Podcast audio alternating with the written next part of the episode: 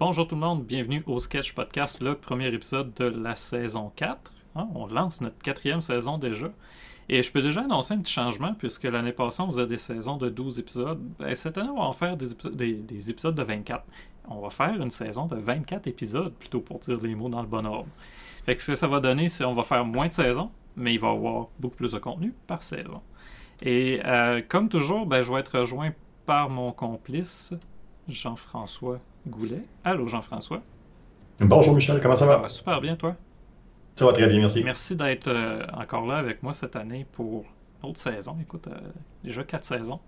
Hein, pour un podcast qu'on pensait on va en faire de temps en temps, finalement, on en fait. Ouais, on va en faire trois, quatre, on va voir comment ça va aller. euh, ben oui, parce que je pense qu'on avait fini l'année dernière au 50e du sketch, plus ce que toi t'avais fait. Fait qu'on était autour de 90 podcasts, plus les diffusions euh, de, pour Extra Life. Fait que, écoute, ça en faisait quand même. Euh, ça en fait quand même quelques-unes, on va le dire comme ça. On en a fait, on a fait deux, trois, là. C'est ça.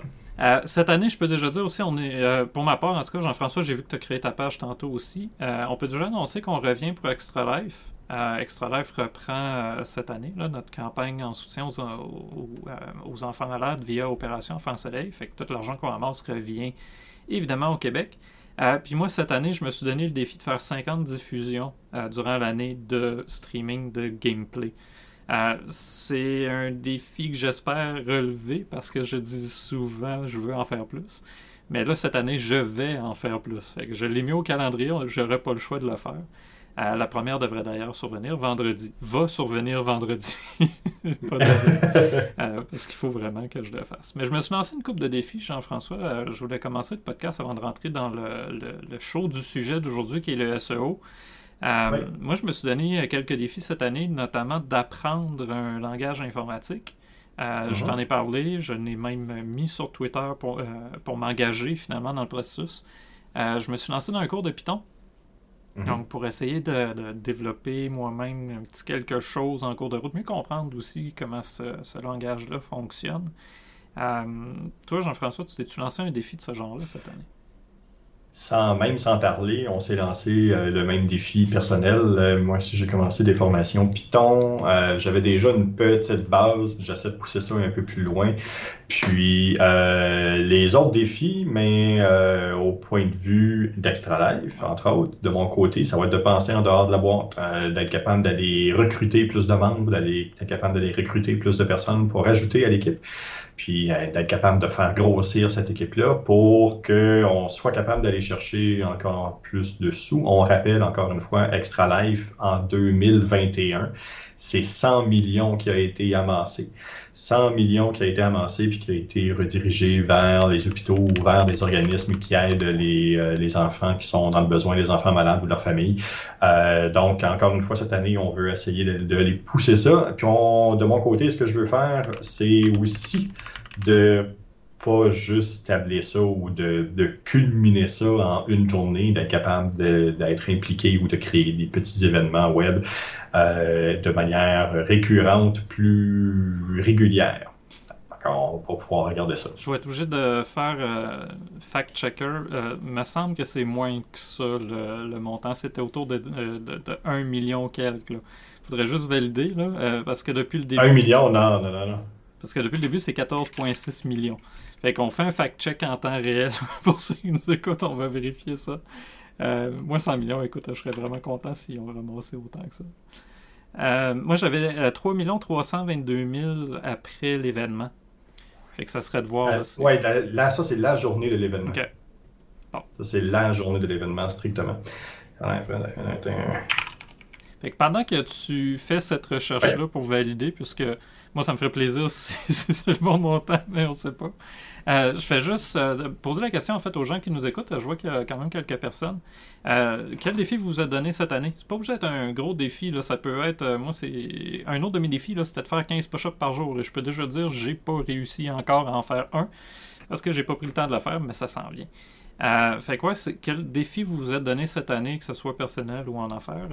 Partagez-nous ça dans le chat. Euh, puis l'autre chose, ben, si, vous, si ça vous intéresse de participer avec nous à Extra Life ou si vous connaissez quelqu'un que ça pourrait intéresser, euh, c'est du gaming, c'est du social, on s'amuse ensemble pour ramasser de l'argent pour les enfants malades. Euh, je vous invite simplement à, vous rendre sur extralife.org et à créer votre compte. Et on a une équipe du sketch à laquelle finalement, si vous vous inscrivez, on va pouvoir vous inviter. puis plus on est de fous, plus ça va être le fun parce que le 24 heures, on, a fait le 24 heures au complet, Jean-François et moi, l'année dernière.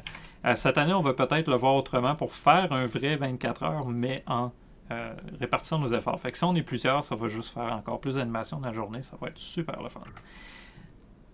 As-tu le temps de vérifier? Si on, regarde aux États-Unis, pour le, juste pour le Children Miracle, network, euh, network Hospitals, euh, c'est 10 millions. Là-dedans, l'Australie et le Canada ne sont pas comptés. donc, on est en haut du 20 millions pour ce qui est partout. Le 100 millions, c'est depuis la création d'Extra Life, avant même l'événement, à partir du moment où ils ont commencé à amasser des fonds pour la jeune fille. Mon erreur, m'excuse. Super. Ben non, ben, écoute, c'est bien correct. Tu es enthousiaste, puis j'aime ça de même. Euh, puis en même temps, on montre la bonne pratique. Hein. On vérifie l'information pour être sûr qu'on donne la bonne envie. Pour tous les gens qui sont sur TikTok, prenez la peine d'ailleurs de vérifier vos informations. Des fois, il y a des trucs SEO que je vois passer là. Hmm, pas sûr. Euh, puis c'est d'ailleurs pour ça qu'aujourd'hui, on va parler de SEO. Écoute, euh, Jean-François, le SEO, tu le sais, moi j'en mange, j'aime ça, j'essaie tellement d'éduquer le monde là-dessus pour garder ça simple, faire des bonnes petites étapes qui vous amènent à avoir le, meilleur résultat possible. Euh, je suis content, le, vendredi dernier, tu étais avec Maud Lavoie de Nitro Media qui est venu justement expliquer comment elle accompagne ses clients pour au moins qu'il y ait les fondations de SEO parce que c'est pas vrai que Shopify en tant que tel, c'est pas bon pour le SEO. Ce qui est mauvais, c'est quand on a un, Shopify qui est monté tout croche avec aucun, avec aucun contenu. Euh, là, c'est là que les problèmes commencent. Fait qu'aujourd'hui, euh, les tendances, moi j'en ai cinq, tu me dis que tu en as d'autres. Euh, oui, j'en ai une que j'aimerais veux challenger. Euh, j'aimerais ça avoir ton point de vue là-dessus. Ben, ça va bien s'insérer dans la première tendance dont on va parler, mais bref, j'ai cinq tendances SEO dont je voulais parler aujourd'hui avec les gens. parce, parce que même là, si on parle de tendance, il y a une chose que je tiens à dire, c'est que les grandes bonnes pratiques restent toujours les mêmes. Aujourd'hui, on vous présente des tendances, mais n'oubliez pas que le SEO, à la base, c'est du contenu, une bonne plateforme, puis un bon réseau. Ça, peut se résumer à ça. Il y a d'autres, évidemment, des détails. Il y a en haut de 280 quelques critères, même probablement plus maintenant, que Google utilise pour euh, ranker les sites. Mais à la base, là, c'est très simple. Si on fait du bon contenu sur une bonne plateforme, puis on essaye de le diffuser ou on essaye d'avoir des gens pour faire partie de notre réseau de diffusion, c'est pas si compliqué que ça. C'est juste du temps puis une méthode de travail. Fait que les tendances qu'on vous présente, ça, c'est euh, un peu plus poussé. C'est un peu plus euh, les, gens qui, comme nous en marketing s'intéressent à comment ça fonctionne la patente, euh, les développeurs, des choses comme ça. Fait que des choses à quoi penser, mais si vous commencez, faites-vous en pas avec ces détails-là. Commencez par écrire un article de blog, à lire c'est comment qu'on optimise un texte. à partir de là, les recherches de mots-clés bien simples, vous allez déjà commencer dans la bonne direction. Fait que si vous avez une boutique Shopify, pensez pas à l'intelligence artificielle demain matin. Pensez plus à écrire une fiche de produit qui a de l'allure avec un bon mot-clé, ça va déjà être un bon point de départ. Tout ce contexte mis, première tendance, l'utilisation de l'intelligence artificielle.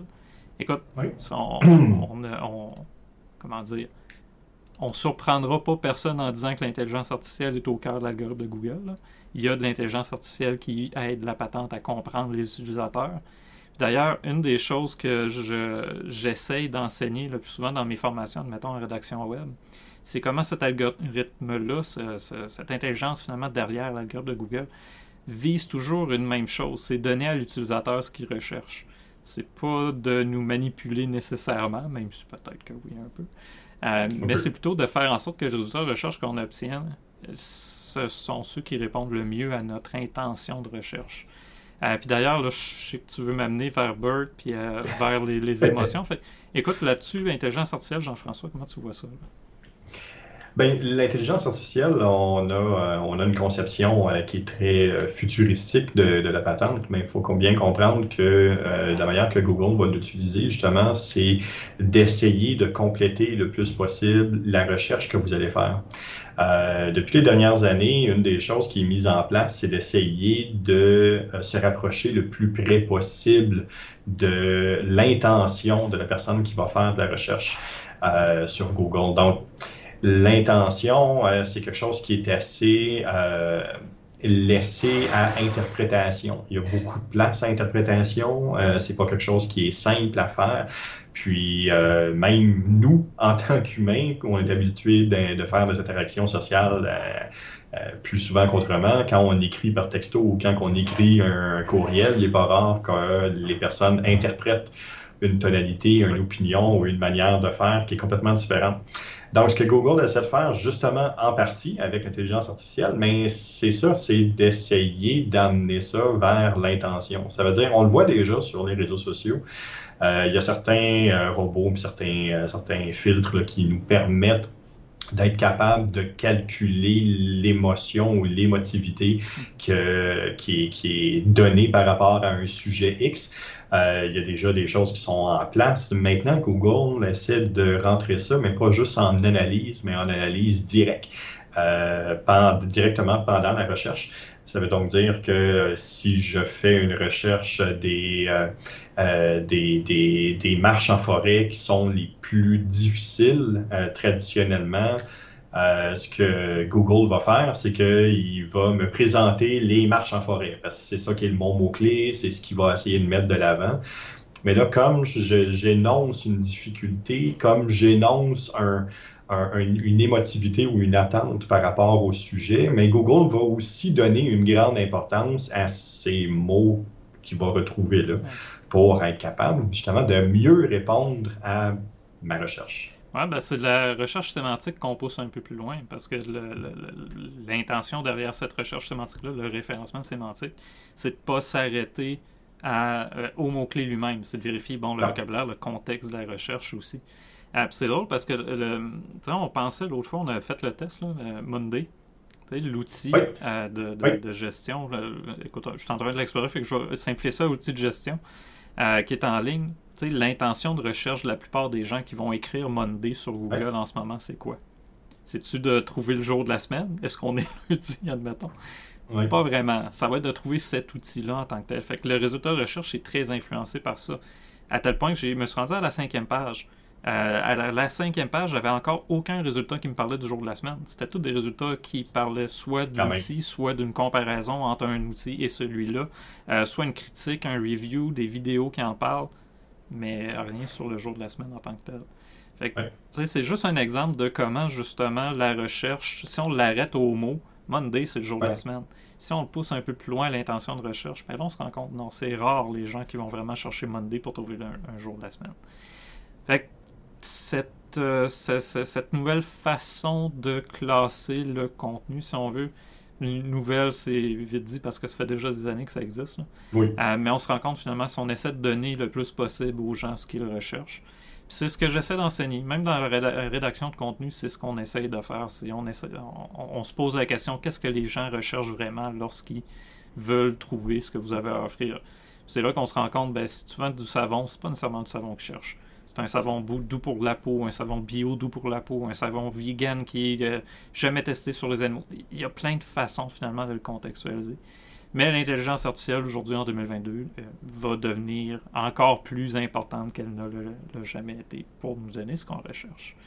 Euh, As-tu d'autres choses pour Bert ou non, c'est vraiment ça, où euh, justement, ben, on va être capable de pousser ça un peu plus loin, puis le, contexte va devenir aussi intéressant, puis euh, j'ai hâte de voir comment que la recherche aussi va se découler à travers les réseaux sociaux, parce qu'on sait que Facebook puis certaines autres plateformes sont référençables, il y a certaines publications, puis il y a certaines pages qui peuvent être référencées de manière adéquate, euh, mais à ce moment-là aussi, est-ce que l'intention qu'il va avoir sur les réseaux sociaux va teinter les recherches sur Google? J'ai hâte de voir. Ouais, ben, d'autant plus que TikTok vient de dépasser Google. Fait que, tu sais, il, y a, des transformations là, qui s'en viennent intéressantes. Euh, je mentionne Bird depuis tantôt. Le Bird, c'est une des mises à jour qu'il y a eu le mois de novembre, si je ne me trompe pas. Là, oui, juste avant les fêtes.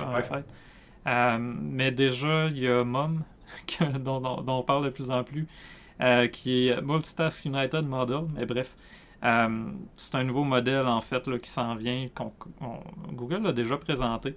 Euh, mais c'est une des choses qu'on va devoir observer dans les prochains mois, d'après moi, parce que ça évolue très vite. Euh, puis justement, comme Google est maintenant deuxième, deuxième plateforme consultée sur euh, le web en général, le derrière TikTok, je peux pas croire que Google va, s'arrêter là. cela dit, YouTube, peux-tu compétitionner avec TikTok? Pas demain matin. Pas, à mon avis. Je ce que toi t'en penses. Ben, pas, pas de ça de la même manière. C'est surtout pas les mêmes utilisateurs qui vont faire les mêmes recherches. Ouais. Écoute, deuxième sujet, euh, je, vais, je vais le monter. C'était mon dernier, mais je vais l'amener en deuxième vu qu'on parle de TikTok, la vidéo. Oui. Parce que euh, quand on parle, bon, si on parle de recherche de, de, de SEO plutôt, euh, de référencement organique, là, la vidéo est souvent sous-estimée.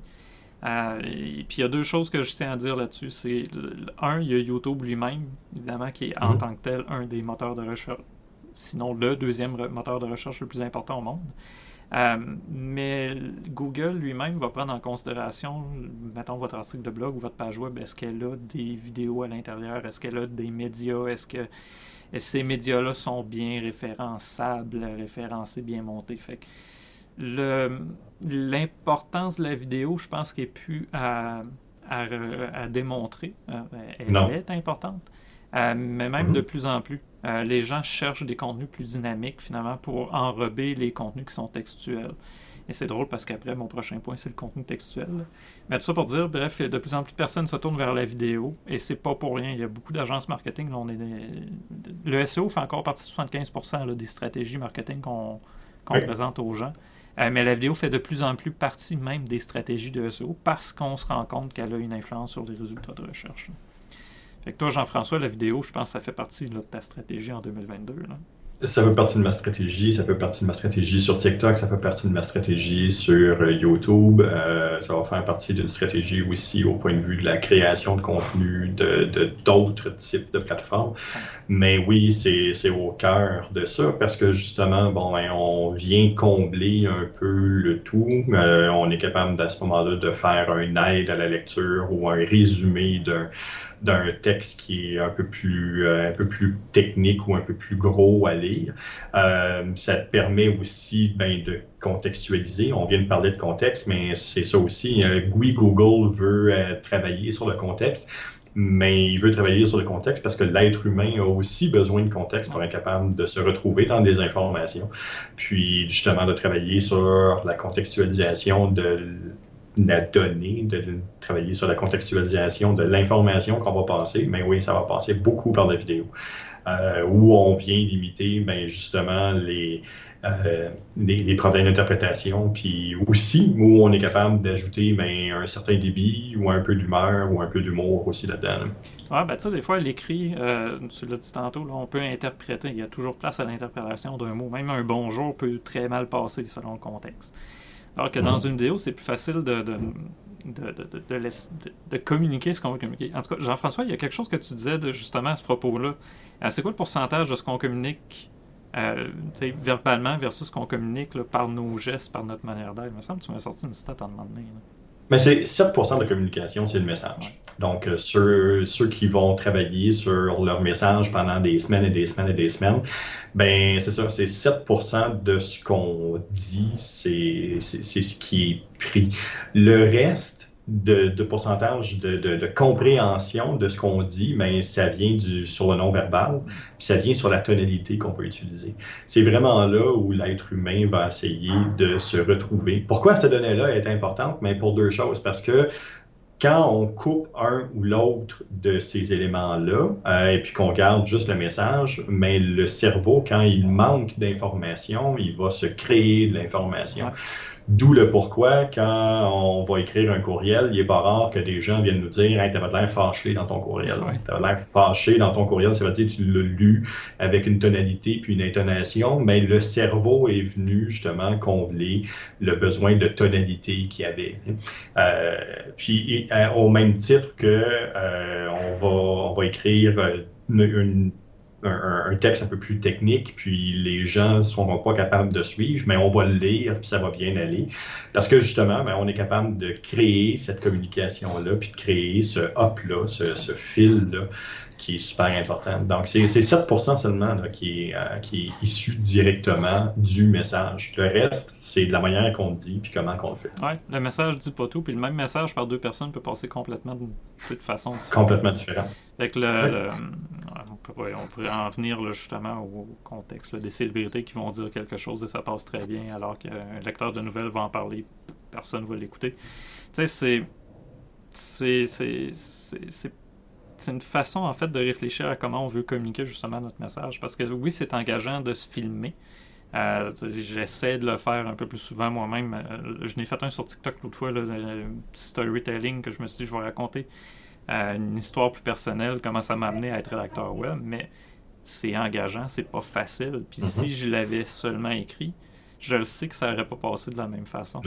Fait que ça, c'est ça, c'est un beau challenge pareil pour certaines personnes de le faire en vidéo. Puis mhm. peut-être de dire, c'est pas toujours nécessaire de mettre un budget de production super élevé pour commencer. Faites juste l'essayer puis à regarder c'est quoi le résultat que ça vous amène. Parce que la vidéo va prendre de plus en plus de place.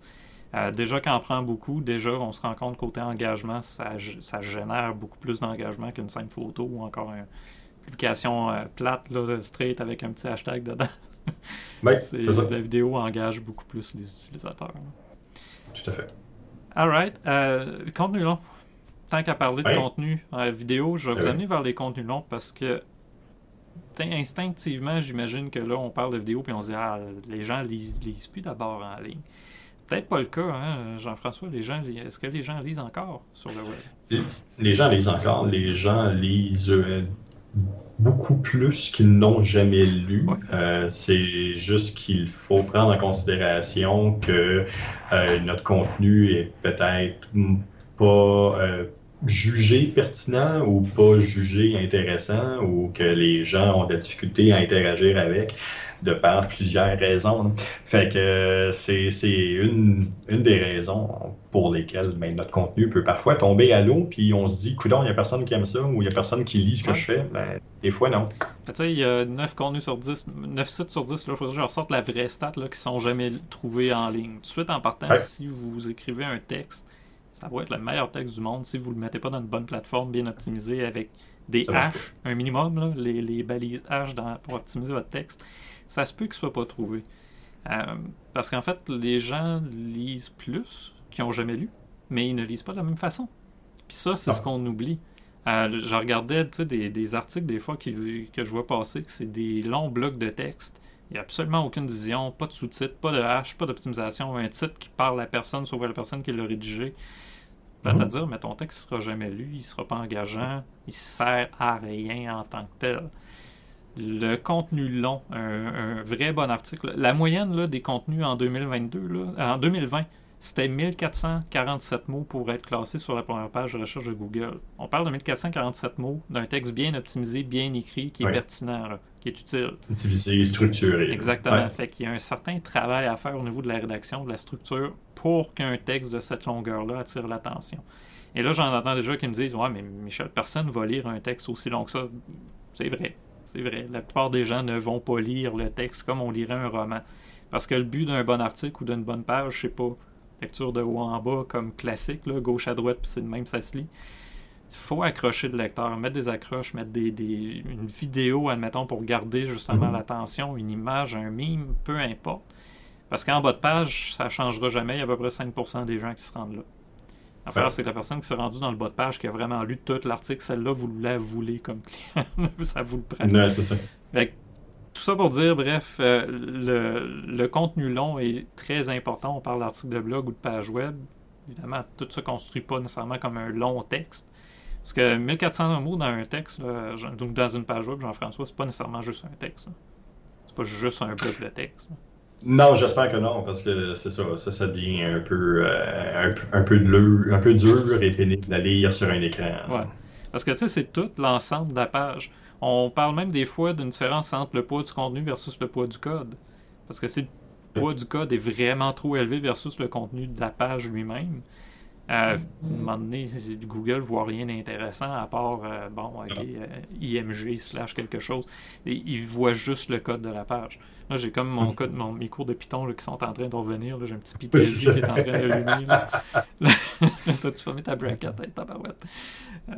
Mais euh, bon, mm. tout ça pour dire, même, il y a une étude qui a été démontrée récemment que des contenus de 3000 pages vont générer beaucoup plus de trafic, de partage et d'engagement. 3000 mots. j'ai dit 3000 pages. 3000 mots. des contenus de 3000 mots vont susciter même plus d'engagement que des contenus courts. c'est pour dire les gens veulent avoir du contenu à lire. Ce qu'ils veulent, par contre, c'est du bon contenu, du contenu utile, du contenu pertinent. Ce qui m'amène à Eat.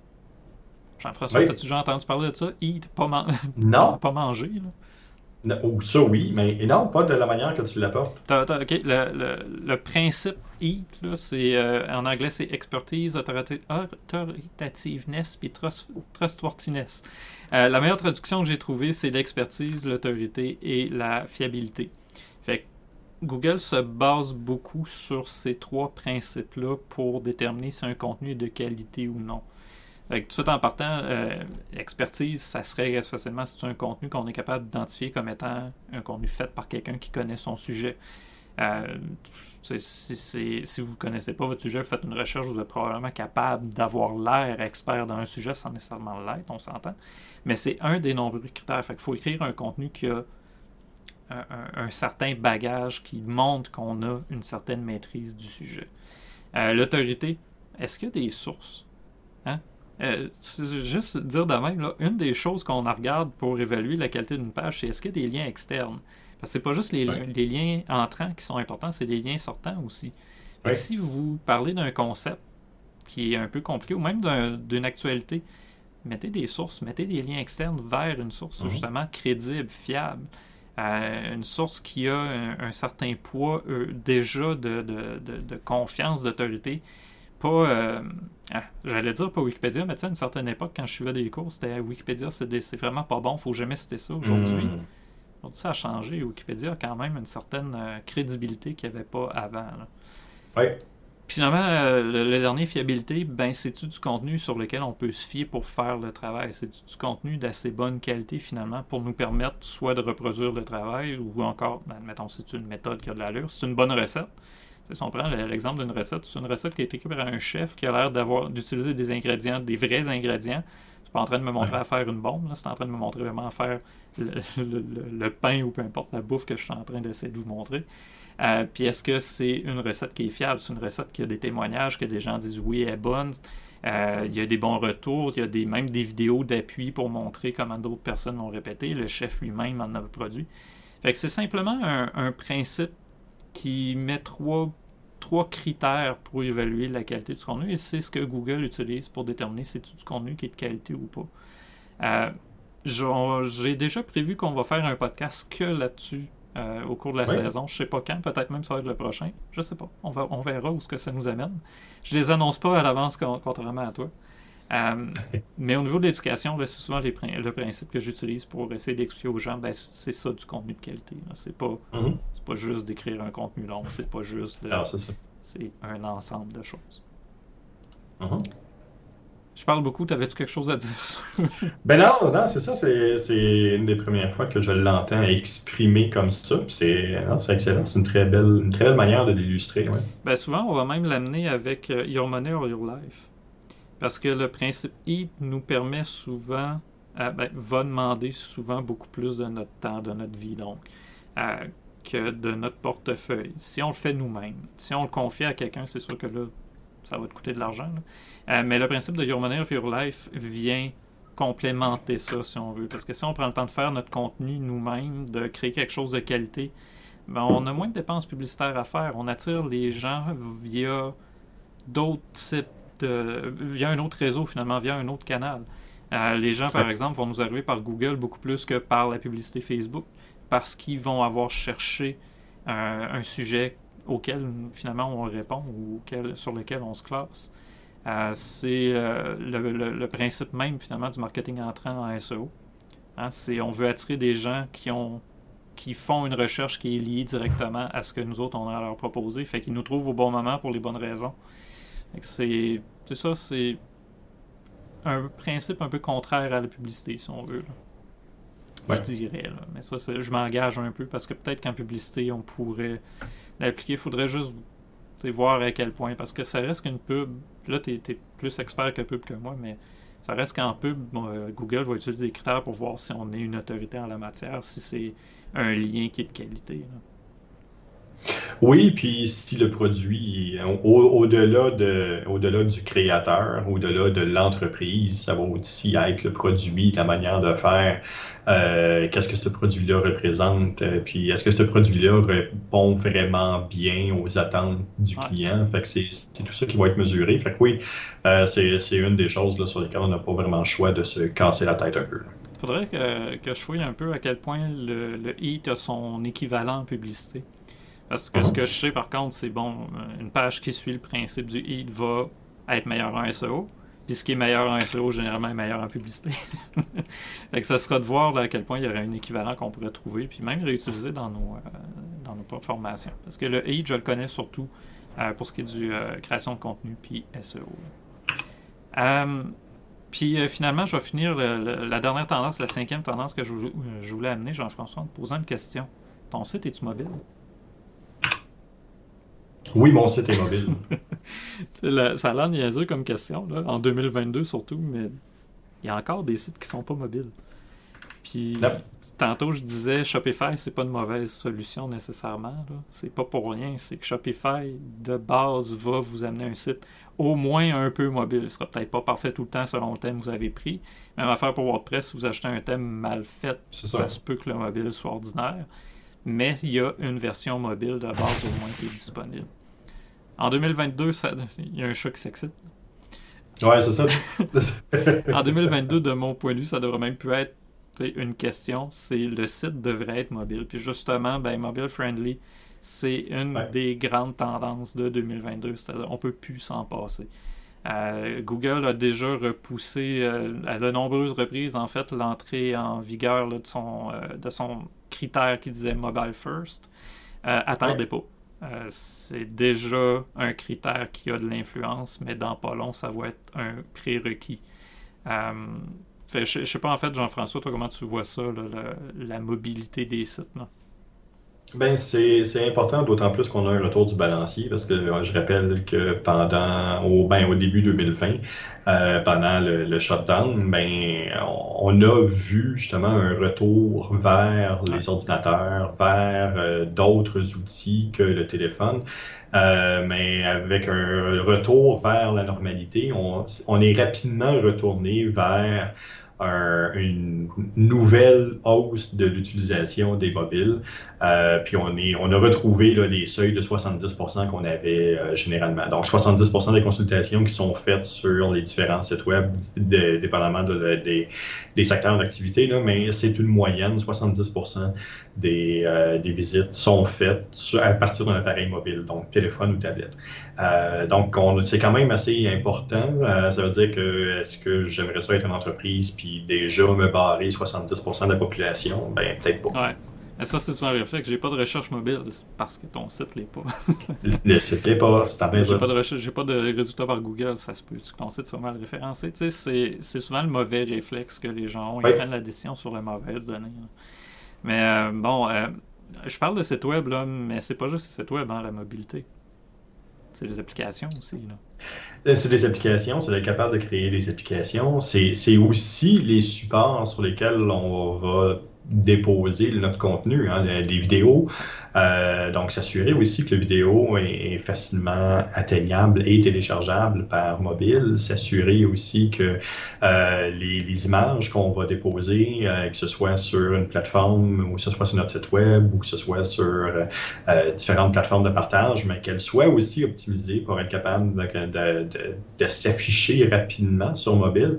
Ben tout ça est là. Ça en fait aussi partie. Puis oui, c'est des applications applications. Puis à travers les applications, mais il y a aussi tout ce qui est euh, la possibilité de rejoindre les gens à travers les, différentes applications utilisées. Mm-hmm. Puis d'être capable de créer du contenu, mais qui est ultra niché pour les personnes qui vont utiliser l'application. Ouais. on parlait d'articles de blog, tu parles de création de contenu, on parlait d'articles de blog, il faut que ça soit lisible. On parle même pas de, de je parle pas de contenu en tant que tel, je parle juste de lisibilité de la chose. Si c'est illisible sur mobile, ça fonctionnera juste pas. Il y a 70% des gens, comme tu le disais là, maintenant, qui sont revenus euh, sur appareil mobile. Pendant la pandémie, là, souvent les gens parlaient de deuxième écran. Mon deuxième écran, maintenant, c'est un deuxième écran d'ordinateur. Oui. Mais là, le mhm. deuxième écran, de plus en plus, revient à être un téléphone, peut-être une tablette. Une tablette, on parle des fois de 4% d'un site web. C'est pas beaucoup, mais il y en a encore. Fait il faut, faut, y penser à ce deuxième écran-là, à rendre la lecture agréable sur les différents supports. Euh. Un d'ailleurs qui me fascine là-dedans, un blogueur, c'est Neil Patel. Comment il a fait en sorte que sa rédaction sur PC est correcte. C'est des longues phrases uniques avec un saut de paragraphe à chaque fois. Sur mobile, ça se lit, c'est terrible, ça se lit super bien. Bref, pensez-y à votre lecteur sur mobile, il est présent et ça va même devenir un critère euh, important pour le SEO dans un avenir très proche. C'est-à-dire un avenir très proche, un avenir qui date d'il y a déjà 5 ans, mais un avenir très oui, proche. C'est ça. Euh, fait que voilà, les cinq grandes tendances donc 2022 euh, qu'on a identifiées pour le SEO. L'utilisation de l'intelligence artificielle de plus en plus présente finalement dans les moteurs de recherche comme Google. virage vers les contenus longs, il n'y aurait pas le blog, les articles longs, denses, avec du contenu de qualité. Euh, mobile friendly, pas le choix d'en parler, il faut que ça soit mobile. Le principe EAT, faites du contenu qui montre que vous êtes un expert en matière, que vous connaissez votre sujet. Citez vos sources si vous en avez. N'hésitez pas à mettre des liens externes pour montrer que ce que vous dites s'appuie sur non pas votre impression, vos, euh, vos, vos impressions à vous, votre opinion seulement, mais que ça s'appuie sur des choses concrètes, réelles et approuvées. Euh, puis la vidéo.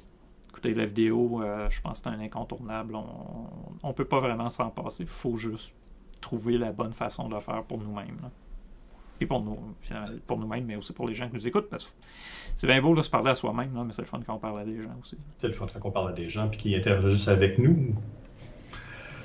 Ouais, c'est tranquille aujourd'hui le, le, chat. N'hésitez pas à nous poser vos questions si vous en avez.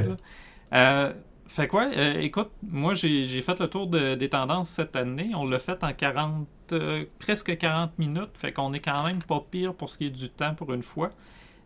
écoute, pour les prochains sujets, je pense la semaine prochaine, si tu es d'accord, vu que tu me dis que c'est pas un, un, principe que tu as croisé si souvent que ça, je pense qu'on va parler du HIT la semaine prochaine. Euh, revenir avec mon l'image que j'utilise justement dans les formations, comment le comprendre, euh, lier ça au principe de Your Money or Your Life, à quel point des fois ça peut être plus simple qu'on pense de créer du bon contenu de qualité. Là. Euh, c'est pas si compliqué que ça, puis on le sait déjà. On, a déjà tous les sujets dont on, a envie de parler, que nos clients recherchent, mais on prend juste pas la peine de faire le contenu qui va avec. Euh, fait c'est ça, je pense qu'on va en parler la semaine prochaine. Parfait. Euh, je finis ça avec une euh, petite stat. Petite stat reliée au contenu de blog, vu qu'on va parler de hate la semaine prochaine. Je vais en parler tout de suite. 43% euh, des lecteurs d'un article de blog ne font que parcourir l'article plutôt que le lire attentivement.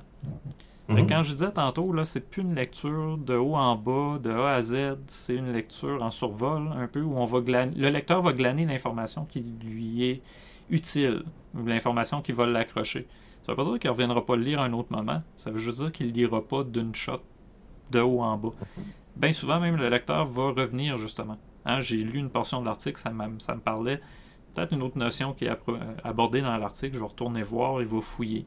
Si c'est bien fait, bien structuré, il va trouver l'information facilement et il va s'engager. La semaine prochaine, on va parler de ça. On va parler de comment on peut faire des articles qui sont longs mais qui sont engageants tout en ayant du contenu de qualité d'experts qui contribuent à notre référencement web. Super. T'as-tu un 5 minutes de plus? Moi, j'ai plus de portions euh, découvertes euh, cette année. Euh, je m'étais dit que j'allais finir ça avec les questions. Peut-être as-tu des questions à me poser finalement pour qu'on fasse des capsules TikTok? Fait que pour finir le podcast, soit tu me prends 5 minutes pour me poser des questions auxquelles je réponds rapide, ou tu me poses simplement trois questions que tu me donnes au défi de répondre sur TikTok. en lien avec, Sur TikTok? avec le sujet d'aujourd'hui, évidemment. là. Avec le sujet d'aujourd'hui. Ben, euh, deux, euh, deux questions euh, que je vais avoir pour toi que tu pourras répondre sur TikTok. Comment est-ce que tu fais justement pour créer ou imaginer du contenu, essayer de se renouveler dans ce contenu-là? Ouais. Et comment tu fais ça? Puis, qu'est-ce que tu fais quand tu as créé du contenu puis que ton contenu est passé date? Qui est plus actuel? Qu'est-ce que tu fais avec ça? Ça, j'ai un article hein, déjà là-dessus. Ah. Y es-tu encore à jour? Ah oui. C'est un article sur les mises à jour de contenu. Mais euh, oui, ben, euh, merci des questions. Si vous en avez dans le chat, n'hésitez pas, parce que mon nouveau défi cette année sur TikTok, c'est de faire une capsule euh, où je fais plus du storytelling. Là. Je parle de, mon domaine, de mon travail, plus de manière friendly, en, mode de discussion. Euh, mais les autres capsules, au lieu de simplement prendre des extraits du podcast comme je fais depuis le début, euh, je veux répondre aux questions des gens puis aux questions de Jean-François. Fait que là, j'en ai deux de Jean-François, j'ai de la place pour une autre question. Fait que si vous en avez une, vous pouvez la laisser sur Facebook, sur YouTube, peu importe. Euh, peu importe où, où vous allez trouver le podcast finalement, parce que le podcast, je tiens à le rappeler, il est disponible sur YouTube, il est disponible sur Facebook, il est disponible sur Twitch, il est disponible sur ça- les, les 14 plateformes audio. Là. Ouais, c'est ça. Euh, Amazon, euh, voyons, hey, là, je les oublie toutes, là, mais je les avais toutes tantôt, Colin. Il aurait fallu que je les dise tantôt. Euh, bref, euh, voyons, euh, la, la plus grosse plateforme de, stre- de, de streaming de, de podcast, là. Spotify. Spotify. J'avais Instagram dans la tête depuis tantôt. Non. Je suis disponible sur Spotify. Euh, puis un peu partout, Google Podcast, Amazon Podcast, euh, Apple aussi. Fait qu'on est disponible un peu partout. Laissez vos commentaires, laissez vos questions et je vais y répondre le plus possible sur TikTok directement. C'est par là finalement que je vais communiquer le plus. Euh, vous allez voir, là, je suis flou parce que j'ai bougé depuis tantôt. Là. Le focus est plus bon. Là. Je suis là, là. Oh, Seigneur. Mais euh, bref, c'est ça, la, la plateforme sur laquelle je vais être le plus actif cette année, là, ça va être TikTok. Fait que si vous avez des questions, ça va être par là que je vais y répondre. Super. Toi, Jean-François, où est-ce qu'on peut te trouver cette année? On peut me retrouver encore une fois sur euh, le Beacons, le beacons.ai barre oblique Gogoulet. C'est là où vous allez être capable de retrouver les différentes plateformes sur lesquelles je suis présent. Puis, ou aussi, où être capable de retrouver la balado. Gogoulet, la balado. Nice. Hey, Beacons, j'avais oublié moi tout. Mais Beacons, le sketch existe toujours. J'ai eu un trois grosses visites depuis un mois et demi. Fait que n'hésitez pas à vous rendre sur Beacons. Vous allez avoir tous les liens vers nos plateformes sociales. Sinon, comme je disais, euh, cette année, pour vrai, moi, je vais focuser TikTok. Pas, un- pas nécessairement être hyper actif sur TikTok comme d'autres le sont. Mais simplement, c'est la plateforme où j'ai le plus de plaisir à, à être actif versus Facebook.